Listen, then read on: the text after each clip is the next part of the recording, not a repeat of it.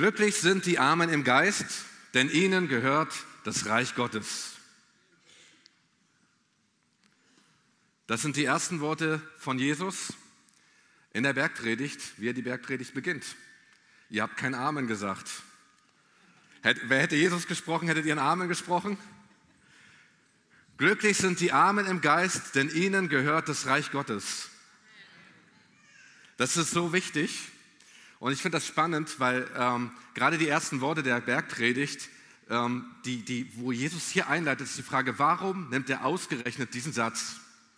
Hast du dich schon einmal gefragt, warum Jesus Dinge sagt, wie er sie sagt? Warum Jesus Dinge beginnt so, wie er sie beginnt? Und es gibt ja verschiedene Übersetzungen. Es sind die Seligpreisungen, womit er einfach startet in diese Bergpredigt. Ähm, und manche übersetzen mit selig. Nun ist selig ein sehr altmodisches Wort. Andere sagen glückselig. Ich, ich liebe die deutsche Sprache. Ja, Glück und selig, eigentlich ein, ein, ein doppeltes Glück.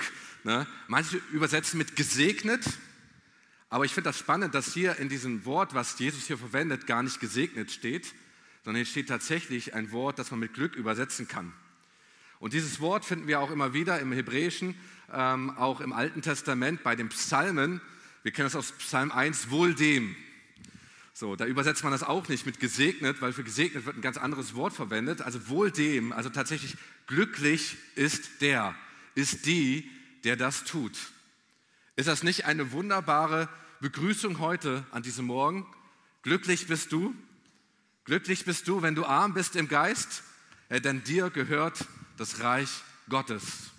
Und das ist wie eine Einladung, die Gott spricht zu dir.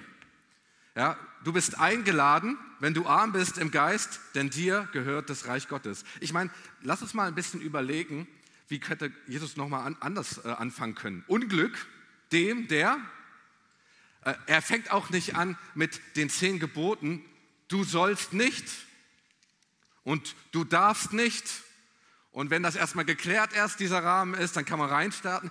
Jesus startet mit den Seligpreisungen. Generell, wenn du die Bergpredigt äh, liest und mal gelesen hast, Matthäus 5 bis Kapitel 7, lohnt sich tatsächlich, das einfach mal äh, auch zu lesen, häufiger zu lesen, ähm, was Jesus hier wirklich in O-Ton spricht, ähm, gibt es gar kein Du darfst nicht. Ihr habt aber gehört dass ich sage aber euch, wo Jesus auslegt, was das letztendlich bedeutet. Also das heißt, Jesus spricht hier ein ganz anderes Wort an die Leute, die ihm zuhören. Und diese Einladung ist eigentlich an all diejenigen oder beantwortet die Frage, wie komme ich zu Gott? Wie komme ich überhaupt zu Gott? Wie ist es möglich, Gott zu begegnen? Ähm, wie funktioniert die Welt Gottes? Wie funktioniert das Reich Gottes? Oder wie Matthäus es beschreibt, wie funktioniert das Himmelreich? So, er benutzt immer das Himmelreich, weil, er sieht den Himmel und deshalb heißt es ja auch Matthäus 6, auch mitten in der Bergpredigt steht das Vaterunser, wie im Himmel, so auf Erden. So, wie sieht das aus? Wie funktioniert das, die, Gott, die Welt Gottes? Und Jesus spricht das hier in der Bergpredigt. Für uns ist das manchmal etwas schwer zu verstehen. Ähm, wie, soll ich, wie soll ich das sagen? Weil wir meistens mit Gott und Kirche all das verbinden, was wir nicht dürfen. Wir, wir lernen das ja auch als Kind. Eine unserer ersten Worte ist Nein, du darfst das nicht tun. Nein. Ja. Manni, nein, Manni darf nicht. Für alle, die Gregs Tagebuch hören. So, und wir kennen das, alles, was uns nicht erlaubt ist. So. Und, und das nervt gerade, so, gerade im Alter von drei oder vier Jahren ist das wirklich sehr ausgeprägt, äh, was du alles nicht darfst. So. Nein, du darfst die Schule nicht schwänzen. Nein, du darfst den Hai nicht streicheln. So, all das, und wir übertragen das so schnell auf, auf Kirche, ne? wir übertragen das auch manchmal auch auf Gott und auf den Prediger, was der alles sagt und was nicht erlaubt ist. Ne? Das, ich habe das immer mit meinen äh, Schülern gehabt, die gesagt haben, Gideon, ähm, ist, das, ist das erlaubt oder ist das nicht erlaubt? Das ist gar nicht die Frage, die hier gestellt wird in der Bergpredigt. Das ist gar nicht die Frage. Ich finde es überhaupt ganz lustig, dieses Nein, wenn wir das sehen, auch bei den Kindern. Ich weiß gar nicht, ob du den Film kennst, Yes Day von Netflix. Übrigens ein ganz cooler Film, so als Familie so. Ne? Und wo, wo die äh, Kinder irgendwann von ihren Eltern einfordern, es muss einen Tag geben, Mama, wo du nicht ganzen Tag Nein sagst, sondern wo Ja gesagt wird, ein Yes Day. So. Und dann äh, stecken sie so ein bisschen den Rahmen ab und es gibt diese eine Szene, wo sie dann irgendwie unterwegs sind, in der Familie, in einem Auto, in einem großen Minivan, in einem großen Minivan. Ähm, also in einem Minivan. So, oder sitzen die komplett als Family da drinnen und äh, dann, dann sagen sie, jetzt lassen wir die Scheibe runter. Und dann lassen alle die Scheibe runter. Und ich glaube, die machen irgendwie Musik an und singen laut. Und dann sagen sie, und jetzt fahren wir in die Waschanlage. Und, sagt es, und sie dürfen nicht Nein sagen. So, weil, aber wisst ihr, es ist ja alles irgendwo in uns, schreit manchmal nach so einem Yes-Day. So, weil es uns irgendwie reicht, dass manche Dinge einfach wir nicht tun dürfen oder sollen, die irgendwie nicht erlaubt sind. Und ich finde das spannend, Jesus beginnt hier so anders. Er beginnt nicht hier mit den zehn Geboten. Und ich finde das generell ja spannend, dass wir als Christen ja halbwegs die zehn Gebote auswendig können, zumindest ein paar. Ja, du sollst nicht töten, ne? du sollst nicht falsch Zeugnis reden. Manche übersetzen das mit, du sollst nicht lügen, ne? du sollst nicht und so weiter und so fort. Das kennen wir halbwegs auswendig, aber die Bergpredigt, die kennen wir nicht auswendig. Ich, äh, ich meine, es sind auch drei Kapitel, ist ein bisschen mehr. Ne? Aber eigentlich, eigentlich, wenn wir sagen, dass wir zu Jesus gehören und Jesus die Bergpredigt hat, und wir sagen, hey, das ist eigentlich die, Mag die Magna Carta, die er einfach spricht, warum sollten wir diese einfach nicht viel mehr verinnerlichen, was Jesus sagt im neuen Bund, anstatt dem, was immer permanent der alte Bund sagt? Wenn Jesus die zehn Gebote sogar auslegt, ich aber sage euch, was das wirklich bedeutet in der ganzen, in der ganzen, im ganzen Alltag für uns. So, vielleicht hast du noch nie drüber nachgedacht, aber vielleicht denkst du, okay, wenn, wenn du die zehn Gebote, dann lest mal Matthäus 5 bis Matthäus 7 und guck mal so ein bisschen, was da drin steht. Vielleicht lernst du erstmal so Stück für Stück ähm, die, die erste Gliederung davon, damit du weißt, ah, da sind die Seligpreisungen und so weiter, ah, da ist das Vaterunser. Ich kann das irgendwie ein bisschen einordnen. Weil hier geht es um Folgendes. Ausdruck ist nicht Gesetz. Hey, hier kommt die Liebe Gottes rüber in der Bergpredigt. Die Liebe Gottes. Amen. Oh, ihr seid heute so still. Ihr seid heute wirklich, ihr seid heute wirklich still. So. Hat er euch das schon geschockt? Da, da, wenn, das heute schon, wenn das die Einleitung war, ups, ne, dann kommen heute noch ein paar Hammer. Ne? Aber ähm, es, ist, es ist nicht Gesetz, es ist Gnade. Amen. Jo, jo, das ist wichtig. Ja, es ist nicht Gesetz, es ist Liebe. So. Von daher ist auch wichtig zu wissen, nicht wogegen wir sind, sondern wofür wir sind. Ja, wir, wir wissen manchmal nicht, wofür wir sind und das mit aller Kraft. Ja, das ist, schwierig. Und manchmal sagen Leute, oh, wir sind dagegen und so weiter und so fort. Ich finde gut, dass man sich auch politisch hier und da einfach äh, einsetzt. Und dann frage ich, wenn die Unterschriftenliste rumgeht, sag, wofür bist du eigentlich? Weil es ist so einfach, in der Opposition zu sein und dagegen zu sein. Jesus war nicht in der Opposition und war dagegen, sondern Jesus war aktiv und hat gesagt, hey, was Gott sagt. Und das ist das, was die Menschen sehen sollten. Die Menschen sollten nicht uns als Opposition wahrnehmen und dass wir alles bewerten, was andere falsch machen, sondern sie sollten uns wahrnehmen als Menschen, die vorangehen im Glauben hey, und wie man das Leben Gottes tatsächlich im Alltag lebt. So, und sagen, yes, yes day, ja, so ist das, ja, das finde ich gut. Versteht ein bisschen, was ich, was ich meine? Ja, was ich meine, das ist komplett, komplett anders. Da heißt es, glücklich bist du, wenn du zur Schule gehst. Ja, glücklich bist du, wenn du den Hai nicht streichelst. Glücklich bist du, wenn du kein Kaugummi kaust, wenn du ein Date hast. Vor allen Dingen nicht beim ersten Date. Bei Jesus geht es hier um eine ganz grundlegende Mentalität, die er hier prägen will, ähm, auch am Anfang seiner Bergpredigt wie du glücklich durch das Leben kommst. Äh, das Glück ist hier nicht irgendwie begrenzt auf das, was wir alles besitzen oder wie viel auf deinem Konto ist, wie groß dein Haus ist, sondern auf ganz andere Dinge. Ob, ob nicht auf die äußerlichen Dinge, sondern wirklich, wie unser Herz letztendlich beschaffen ist. Ja, wie komme ich überhaupt glücklich durchs Leben? Das ist ja die Frage, wie, wie komme ich gut über das Ziel, ohne dass ich ausgebrannt bin am Ende? Wie komme ich gut übers Ziel, ohne dass ich massenhaft Menschen verletzt habe? Menschen, die ich liebe und die irgendwann vielleicht mich gar nicht mehr anschauen. Das ist, das ist die Grundlage hier, und, und das Ziel von, von dieser Bergpredigt. Und daher nochmal, lass uns das mal auf der Zunge zergehen. Glücklich sind die Armen im Geist, denn ihnen gehört das Reich Gottes. Und diese Einladung ist die, die Grundvoraussetzung, um der Botschaft Jesu überhaupt zu folgen. Diese Einladung ist das Fundament, um überhaupt Jesus zu folgen. Ich habe auch keinen Applaus erwartet. Aber immer noch nicht. Aber das ist das Fundament, um auch die Kraft Gottes wirken lassen zu können. Auch mehr und mehr das Wort Gottes zu verstehen. Nicht alles verstehen wir. So selig sind die Armen im Geist, denn ihnen gehört das Reich Gottes. Und das ist wie beim Hausbau. Wenn man ganz am Ende ganz kurz vorspulen in Bergpredigt Kapitel 7, wo, wo, wo Jesus spricht von einem Fundament, was gebaut wird.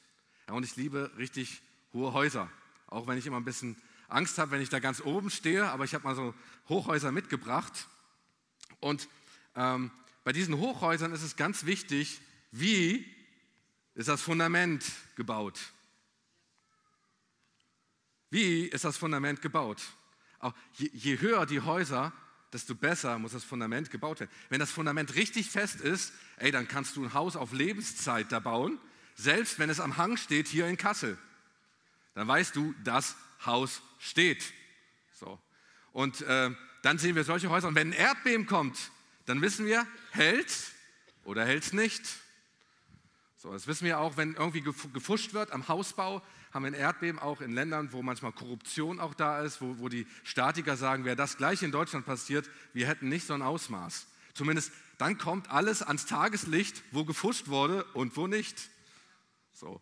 Und ähm, wenn wir das einfach mal so sehen, dieses Haus, wir, wir sehen diese Häuser, wir sehen auch die Gaben Gottes, wir sehen alles, was er für uns vorbereitet hat. Und das sehen wir, aber wir sehen nicht das Fundament. Aber der erste Satz für die Werkberichte, die ich gesagt habe, ist das Fundament dafür. Wir kennen natürlich auch andere Bauwerke, wo das nicht so geklappt hat. Ich habe auch eins mitgebracht, sehr bekannt. Ähm, wer weiß, wo das, vielleicht können wir es gerade hier anwerfen, wer weiß, wo es ist? Natürlich, der schiefe Turm. Ey, wir sehen, wo die, wo, die, wo die Architekten das gut hingekriegt haben, hier links. Ne? Und wir sehen rechts, wo es nicht funktioniert. Steht immerhin noch.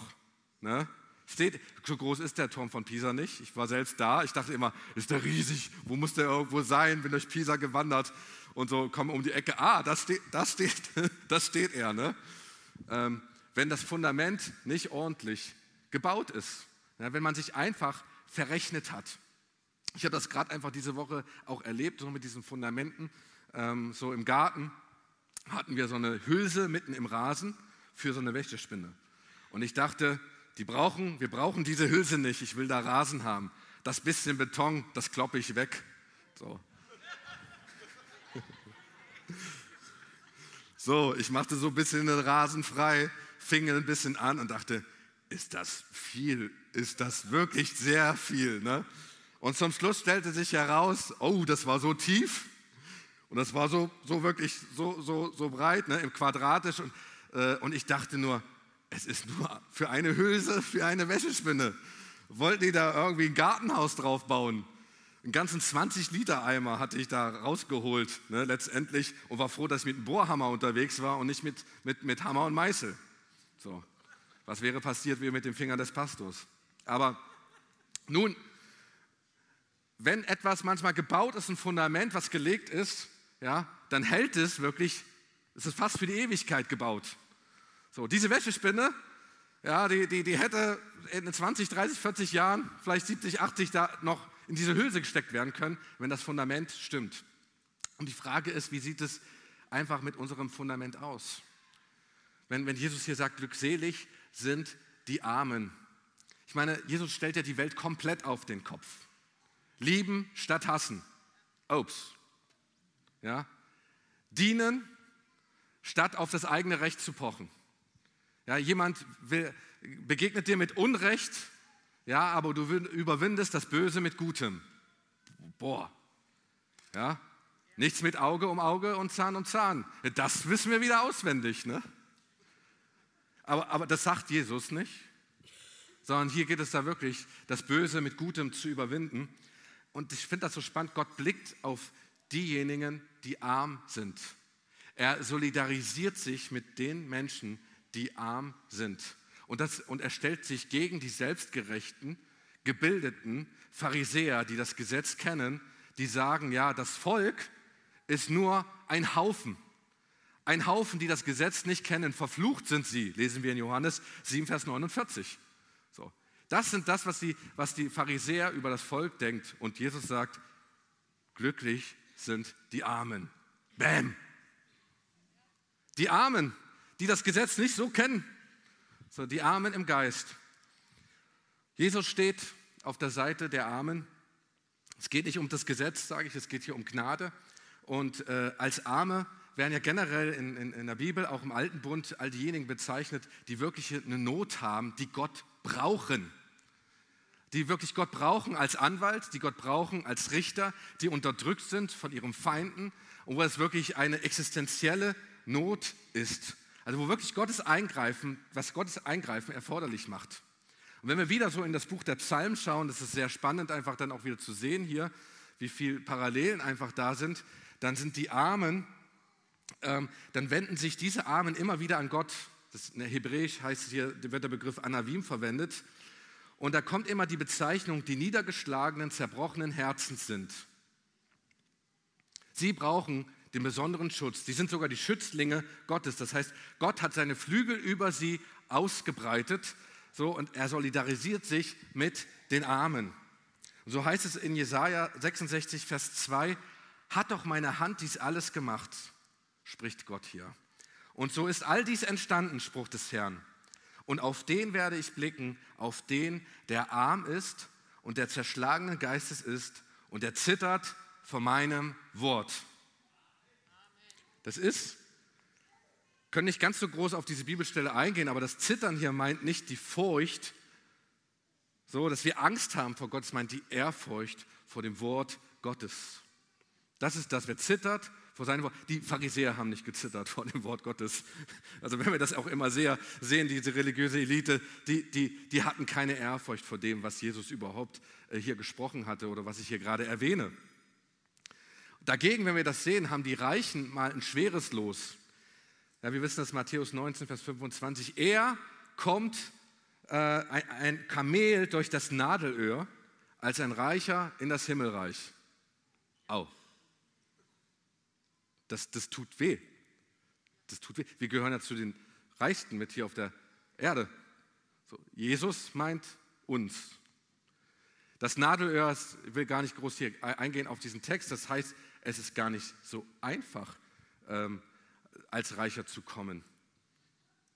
Wir gehen noch ein bisschen drauf ein. Ich finde das auch spannend immer, weil in der Bibel gibt es auch nicht in diesem Sinne das Wort Wohlstand, was wir so gerne verwenden.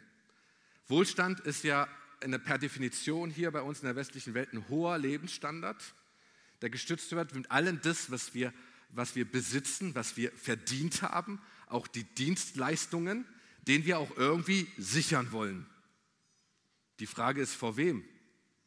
die Frage auch auf, wie ist der Wohlstand überhaupt verdient?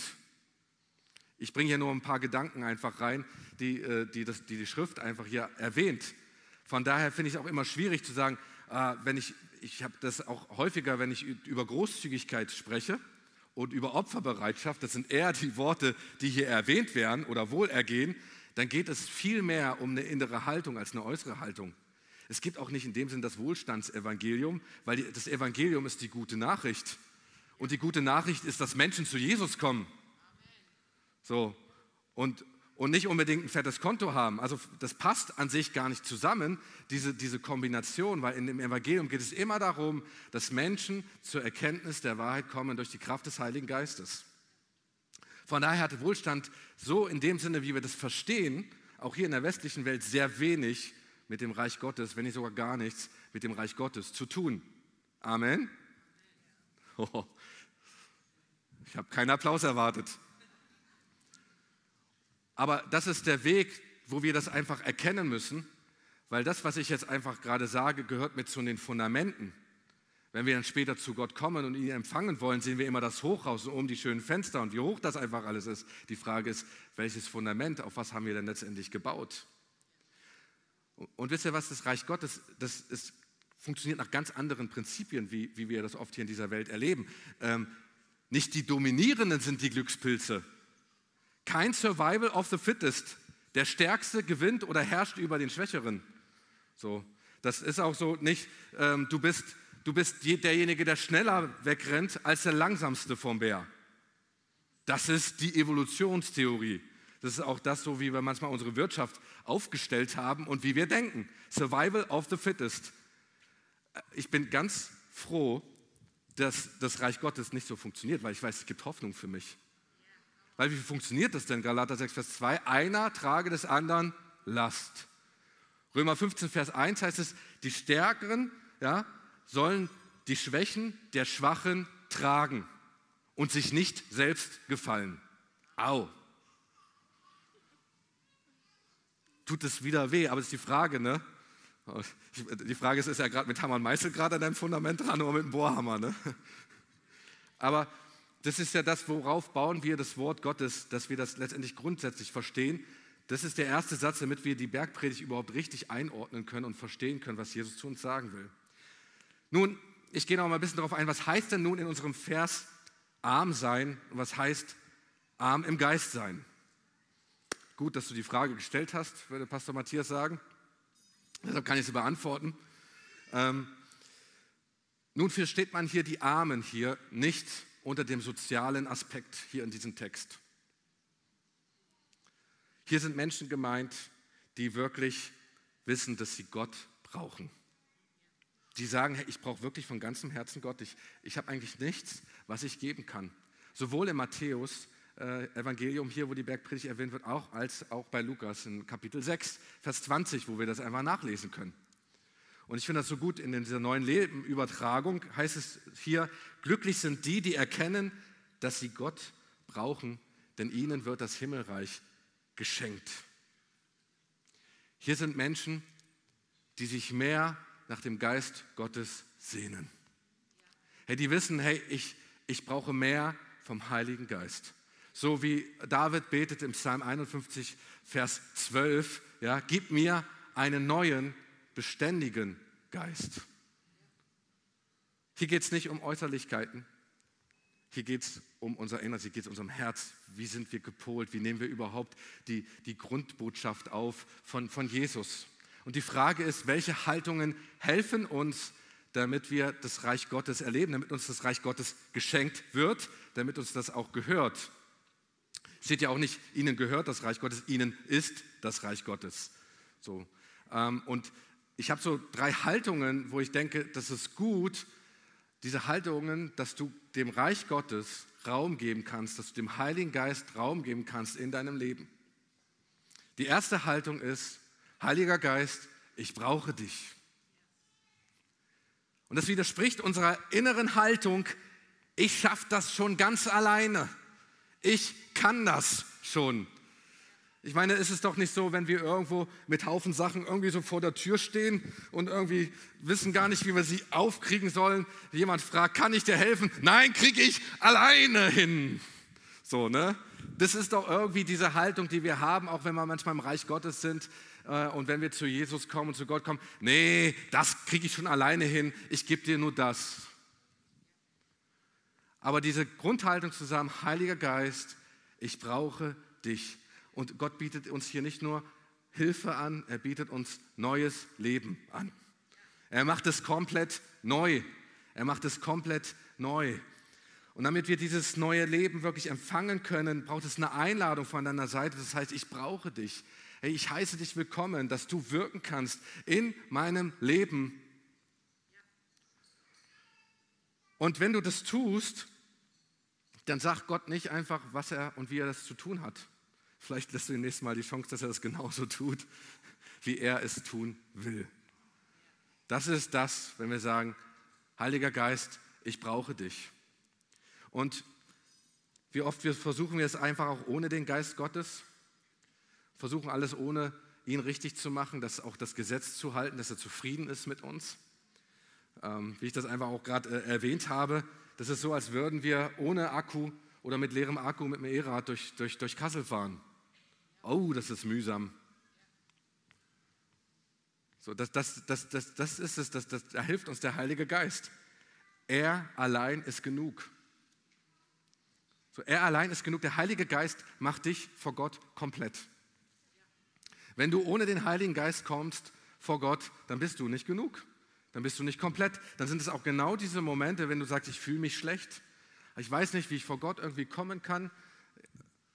Ich sagte, Gottes Wille ist nicht, dass du dich schlecht fühlst, wenn du zu ihm kommst, weil seine Arme sind ausgebreitet. Und mit dem Heiligen Geist, er macht dich komplett. Bist du genug? Das ist die Grundhaltung hier, die wir haben. Und wenn du den Heiligen Geist einlädst, dann, dann sei dir wirklich bewusst, nur der Heilige Geist macht lebendig. Sehr gut, einige glauben das.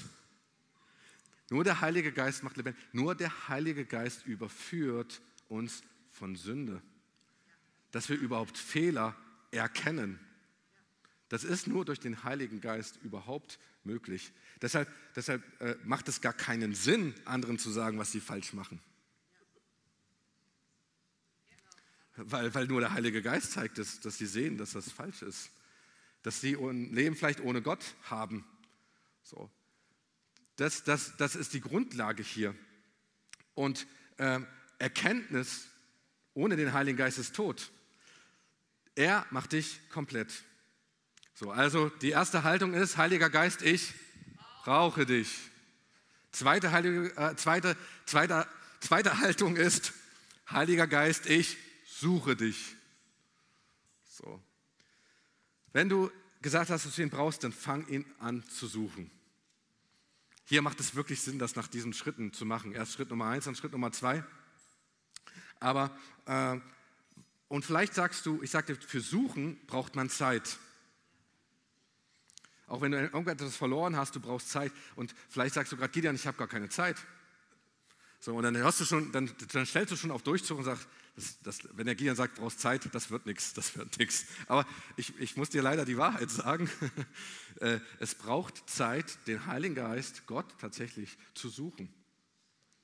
Ähm, aber es gibt zwei verschiedene Arten auch oder verschiedene Arten von Suchen. Einmal nenne ich das hier das immer wieder kurze Suchen und Ausschau suchen nach dem, was Gott vorbereitet hat im Hier und im Jetzt. So, dass du immer auf dem Radar hast, wow, ey Gott, was willst du gerade hier tun in diesem Moment? Oder wa warum ist das gerade passiert? Wolltest du mir irgendetwas sagen, sagen? Das sind die kurzen Momente, die wir haben, diese kurzen Zeiten, die wir uns nehmen, Ausschau zu halten nach dem Heiligen Geist im Alltag. Das ist wichtig, dass wir das, das, das haben. Das sind immer wieder kurze Zeiten, ne? aber es sind mehrere Zeiten, die wir haben. Die zweite Art ist, dass wir uns längere Zeiten nehmen, sei es 15 Minuten, sei es 30 Minuten, 45 oder eine Stunde, wie auch immer dir du Zeit äh, nehmen magst. Also das machst du vielleicht auch nicht so oft am Tag, wenn das eine Stunde ist. Aber es ist so wichtig, dass du dir auch die längeren Zeiten nimmst, vielleicht auch mal in der Bibel zu lesen, ja, vielleicht auch ein Bibelstudium zu machen Hey, was sagt der Heilige Geist Gott über Vergebung? Ne, was sind eigentlich seine Gaben? Und ich will dich ermutigen, einfach einen Tipp, weil ich immer wieder höre, ja, der Prediger hat dies und dies gesagt und das fand ich cool. Ich finde das super. Ich finde das super. Aber lies selber im Wort Gottes.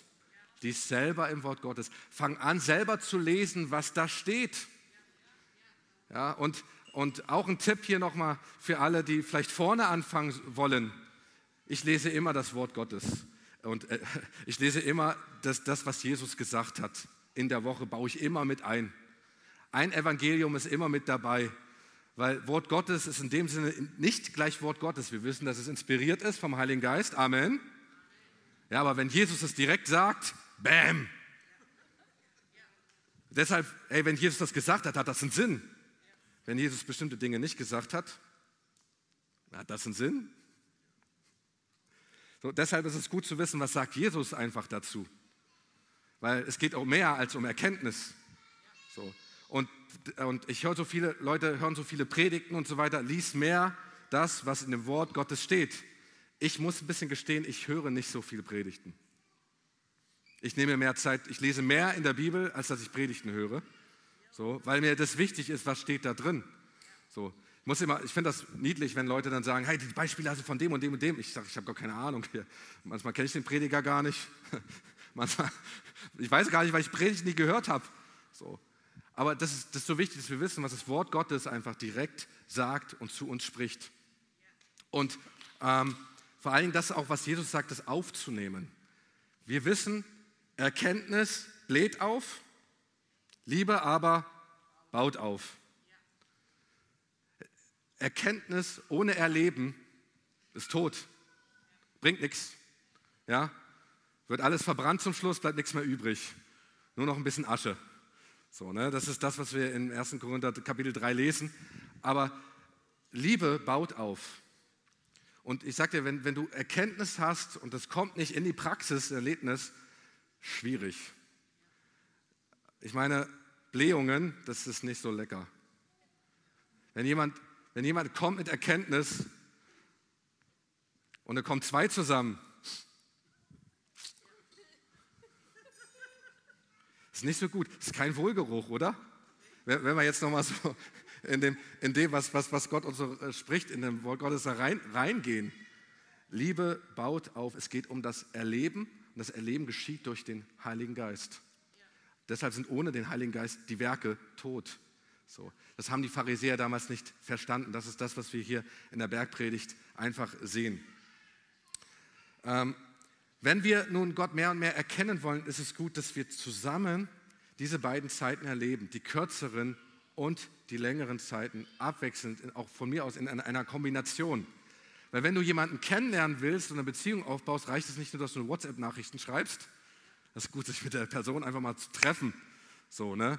Und gemeinsam was zu essen oder zu trinken oder einfach auszutauschen oder spazieren zu gehen. Und Gott ist hier kein Add-on, so eine Art Zusatz, den wir haben in unserem Leben. So eine Zusatzversicherung oder wie eine App, wo wir zahlreiche irgendwie auf unserem Smartphone haben.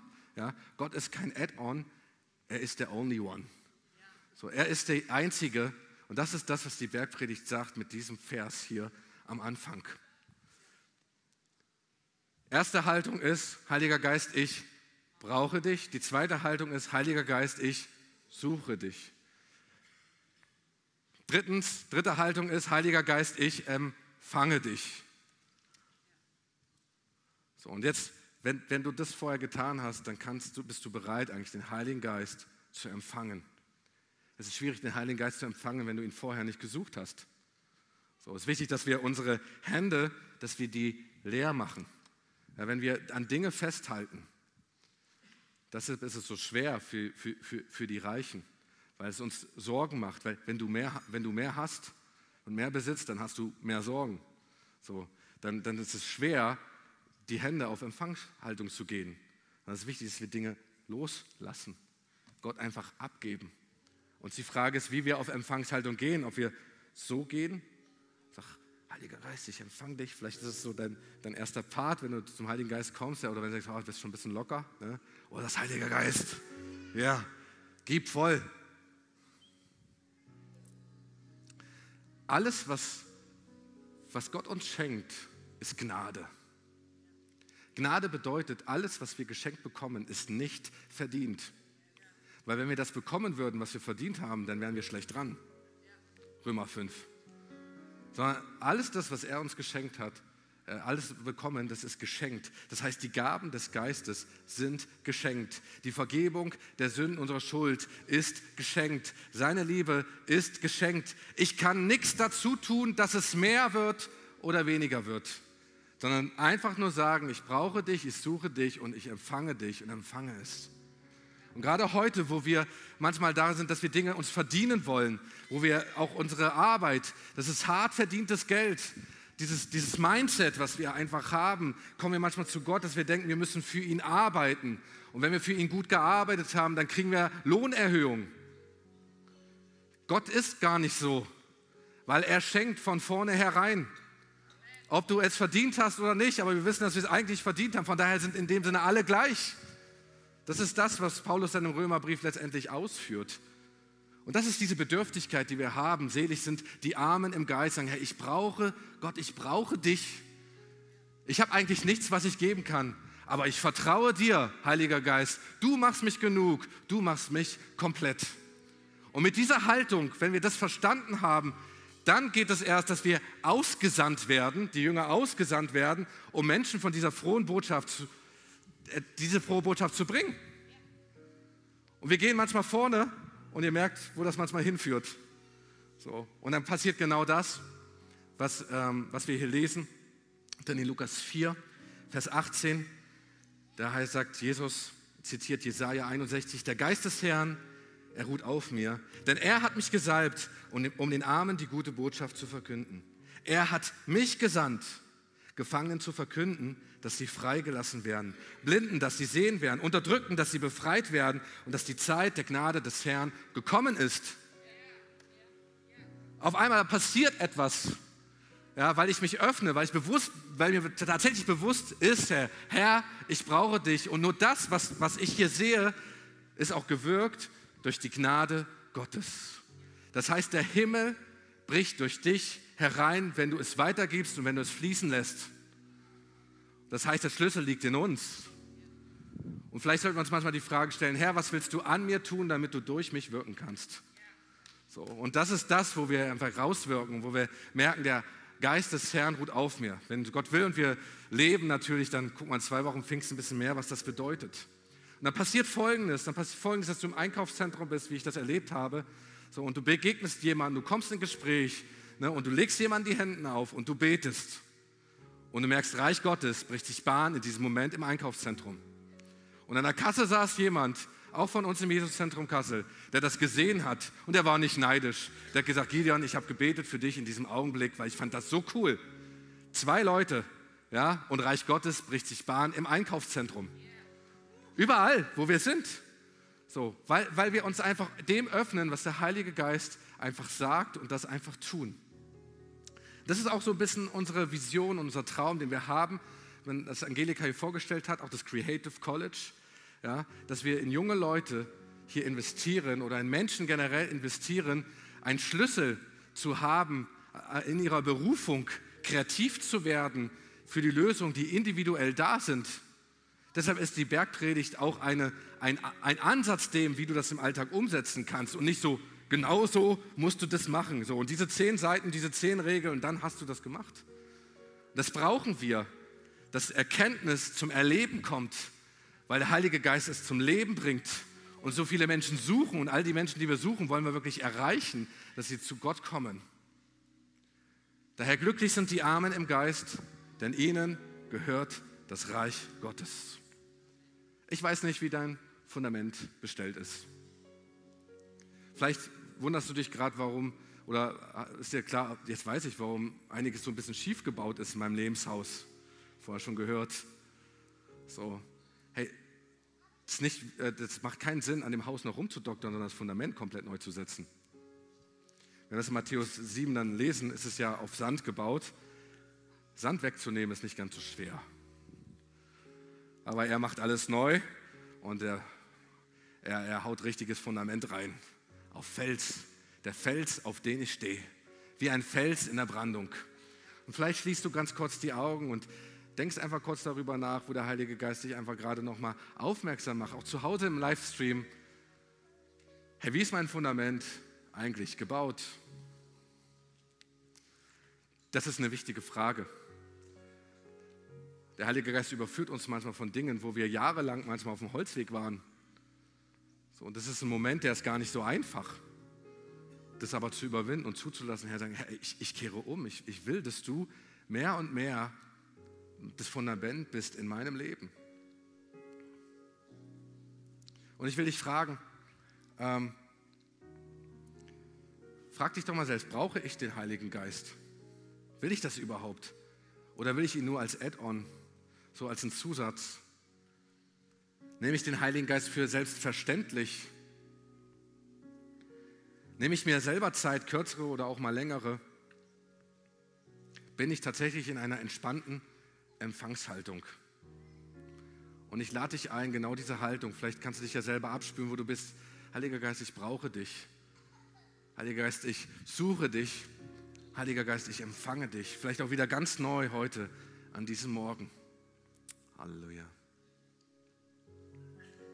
Gerade wo du bist, vielleicht, wenn du eine Entscheidung äh, getroffen hast in dieser Hinsicht, streck doch gerade so deine Hand aus, so vor dir, in Empfangshaltung, ganz bewusst. Sag ich, empfange dich, Heiliger Geist. Herr, ich danke für all diejenigen, die sich gerade ausstrecken danach, weil du bist hier in dem Raum und du willst wirken. Herr, ich danke, dass deine Gnade immer wieder neu wirkt, auch gerade jetzt, in diesem Moment, da wo wir Dinge auch nicht verstanden haben, du gerade neu wieder reinkommst. Herr, wir danken dir, dass in dir das wahre Glück ist. Jesus. Und ich will dich einladen, weil es kann heute sein, dass du vielleicht schon häufiger hier gewesen bist und der Heilige Geist öffnet dir das so und du hast diese Entscheidung bisher immer aufgeschoben, wirklich ganze Sache mit Jesus zu machen, dass er die Nummer eins ist in deinem Leben. Du hast ihn irgendwie immer so ein bisschen als Add-on genommen und dann hast du auch die Gottesdienste besucht und du merkst gerade diesen Moment, boah, diesen Jesus, den will ich wirklich kennenlernen. Ich will, dass er die Nummer eins ist in meinem Leben. Ich will, dass er der Fels, das Fundament ist in meinem Leben. Und wenn du diese Entscheidung noch, noch nie in deinem Leben getroffen hast, dann lade ich dich gerade ein, während wirklich diese Augen hier nochmal geschlossen sind. Ja, melde dich doch gerade einfach und sag, hier bin ich, hier bin ich. Jesus, ich melde mich. So, ich will, dass du die Nummer eins bist in meinem Leben. Ich will, dass du äh, Fundament bist in meinem Leben. Ja, danke schön. Melde doch gerade, genau, danke schön. Nimm doch gerade deine Hand hoch, weil das ist ein bedeutender Augenblick, der gerade da ist. Ja, vielen Dank. So, und lass uns gemeinsam aufstehen. Und für Solidarität, alle, die jetzt sich gemeldet haben, einfach mit, mitbeten und sagen, Jesus, ich komme jetzt zu dir. Danke, dass du für mich gekommen bist. Ich weiß, dass ich in meinem Leben viele Fehler gemacht habe. Bitte schenke mir die Vergebung meiner Schuld. Nimm es so, wie ich bin und mache mich zu einem neuen Menschen. Ich empfange jetzt deine Gnade, dein göttliches Leben. Und ich glaube mit meinem Herzen und bekenne mit meinem Mund, Jesus Christus, du bist mein Herr. Amen. Amen. Das ist sehr gut.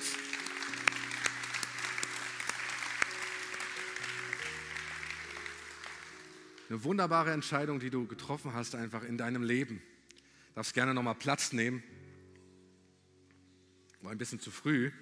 Ich segne dich nochmal, aber kannst gerne sitzen im Empfangen. Und ich segne dich überall, wohin du gehst, dass du die Kraft Gottes hinbringst, dort, wo du bist. Das Reich Gottes gebaut wird, dort, wo du bist.